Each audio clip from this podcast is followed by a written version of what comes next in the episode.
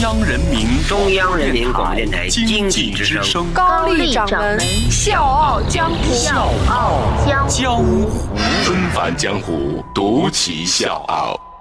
笑傲江湖，我是高丽。在古代，只有那些不能抛头露面的闺阁女子，才会愿意守在木质的崩架前面飞线绣花，打发漫长而又孤独的时光。所以，手捻绣花针好像从来都是女子的专利，哪有男孩子学刺绣的？这些小伙子张雪不是不知道，但是他说了，我还是想要把刺绣当成这辈子的事业。一根纤细的丝线经过分丝披线之后，最多可以分成两百五十六根，而一幅绣品的完成往往是以年来计算的。所以，在我个人的认知里面，刺绣呢，除了是关于魔鬼细节的艺术之外，还是唯美的传统韵味的所在。一直到我遇见张雪的作品，就是你看她的作品，你完全颠覆了你的想象。哎呦，冷淡的画风居然还可以意外的很好看。比如说说一缕青烟，它不是水墨画，而是刺绣做出来的。还有就是原来我们觉得刺绣的主角就是我们司空见惯的古人，还有花鸟鱼虫，但是在张雪的手上，它可以是浩瀚的宇宙，满满的未来感。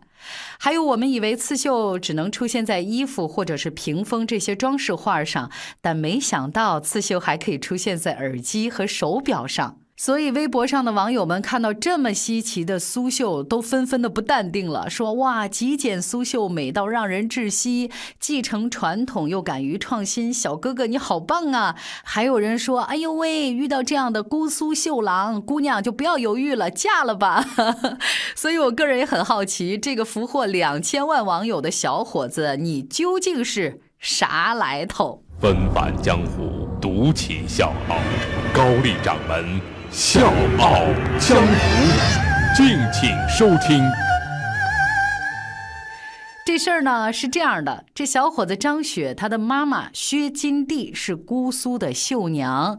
原本呢，他是想生个女孩，长大之后跟着他学苏绣，把这个传统的手艺传下去。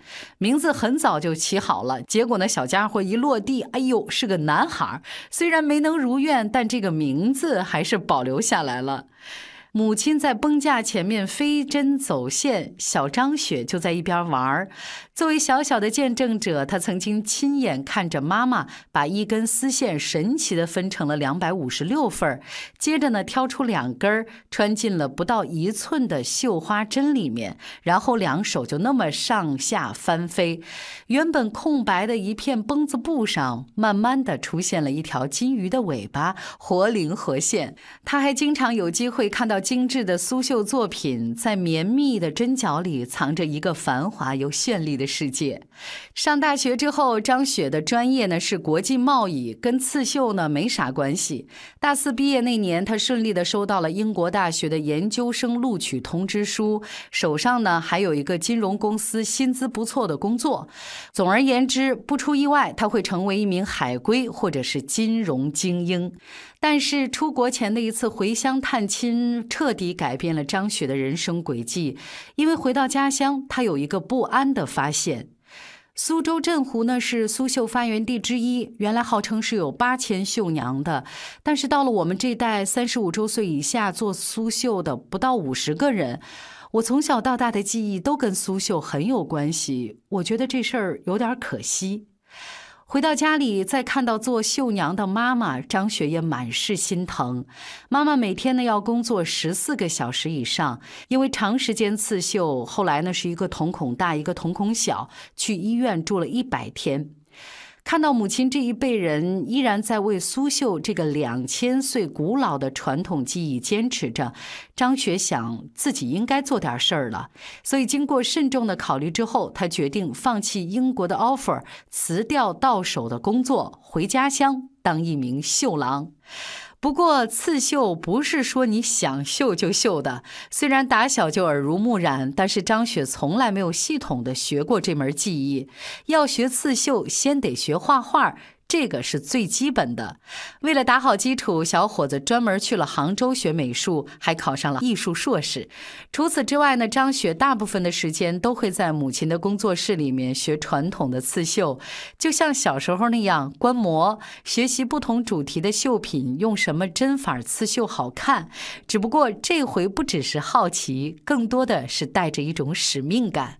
有空的时候呢，他还会穿志愿者的衣服，带上工牌到。苏州博物馆里面给人家讲解这个刺绣的历史和作品，无形当中呢也给自己长了知识。张雪就发现，虽然传统的刺绣针法当中有九大类、四十多种针法，但是行业里面用到的针法基本上不超过十种。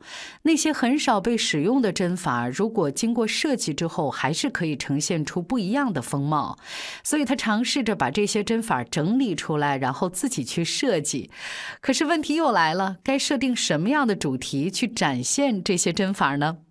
刺绣最常见的展示方式，要么是坐在服饰上面，另外一种呢，就是家居生活当中做一种装饰画。那是不是有这种可能？刺绣它也可以运用在其他的物件上面。所以小伙子就想创造和设计一些不同于传统刺绣，能让年轻人喜欢的那种作品。他觉得刺绣是让一样东西变得更美的方式，它的外延方向其实是有很多可能性的。脑洞大开的张雪还想到了把刺绣在三维空间上表现出来，甚至苏绣跳出了衣服和装饰画的藩篱，破天荒地出现在了手表、耳机和珠宝上。他的作品在苏绣界可以说是搅动了不小的水花，有机会和捷克艺术家合作装置艺术，东西方在刺绣这件事情上碰撞出了火花，连郎平都惊叹说：“哎呦，这小伙子的作。”作品太了不得了！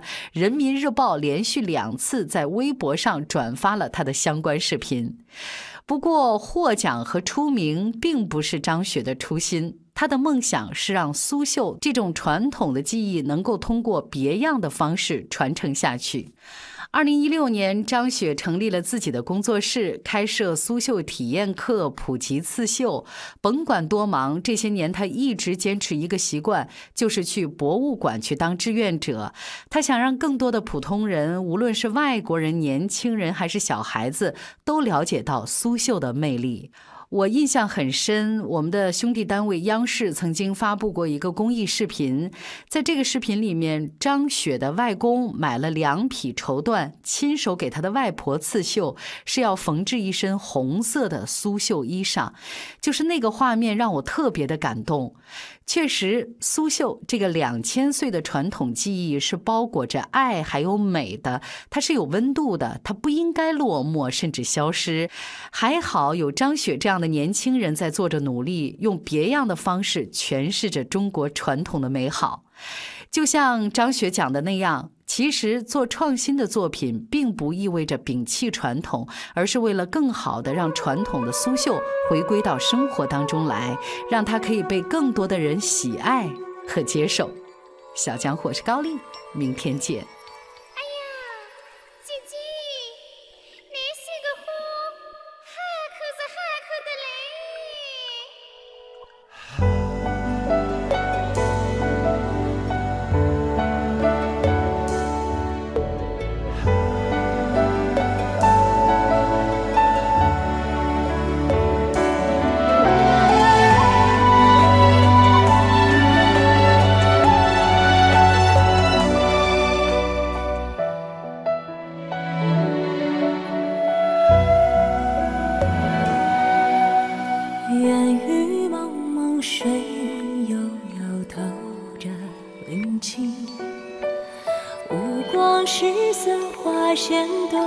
绣出山雨，阵阵穿越水墨江南的底色，纤纤编织姑苏女儿。